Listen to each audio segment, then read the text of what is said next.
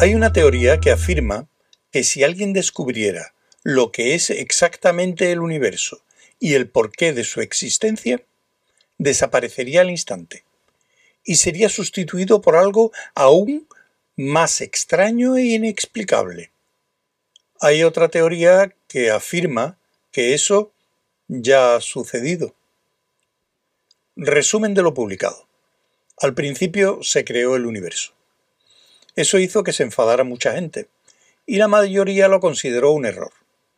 Muchas razas mantienen la creencia de que lo creó alguna especie de dios, aunque los jatrabártidos de Viltbold VI creen que todo el universo surgió de un estornudo de la nariz de un ser llamado Gran Arclopoplético Verde.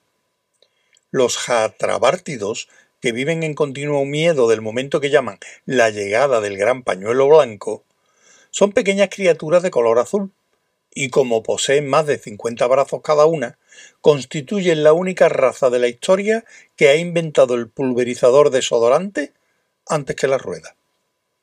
Sin embargo, y prescindiendo de Wild Vodle 6, la teoría del gran arclopoplético verde no es generalmente aceptada y como el universo es un lugar tan incomprensible, constantemente se están buscando otras explicaciones. Por ejemplo, una raza de seres hiperinteligentes y pandimensionales construyeron en una ocasión un gigantesco superordenador llamado pensamiento profundo, para calcular de una vez por todas la respuesta a la pregunta última de la vida, del universo y todo lo demás. Durante siete millones y medio de años, Pensamiento Profundo ordenó y calculó, y al fin anunció que la respuesta definitiva era 42.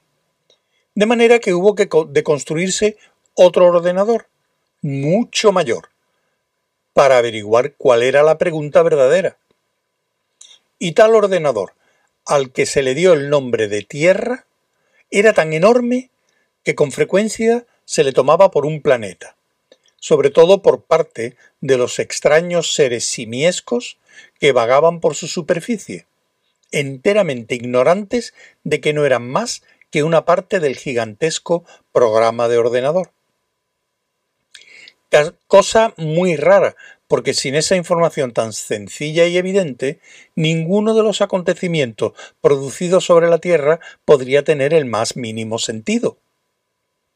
Lamentablemente, sin embargo, poco antes de la lectura de datos, la Tierra fue inesperadamente demolida por los bogones, con el fin, según afirmaron, de dar paso a una vía de circunvalación, y de ese modo se perdió para siempre toda esperanza de descubrir el sentido de la vida. O eso parecía. Sobrevivieron dos de aquellas criaturas extrañas, semejantes a los monos. Arthur Dent se escapó en el último momento porque de pronto resultó que un viejo amigo suyo, Ford Prefect, procedía de un planeta pequeño situado en las cercanías de Betelgeuse y no de Guilford, tal como había manifestado hasta entonces y además conocía la manera de que le subieran en platillos volantes.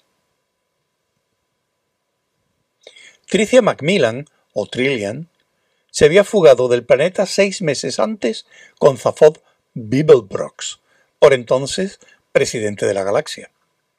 Dos supervivientes. Son todo lo que queda del mayor experimento jamás concebido, averiguar la pregunta última y la respuesta última de la vida, del universo y de todo lo demás. Y a menos de 750.000 kilómetros del punto donde su nave espacial deriva perezosamente por la impenetrable negrura del espacio, una nave bogona avanza despacio hacia ellos.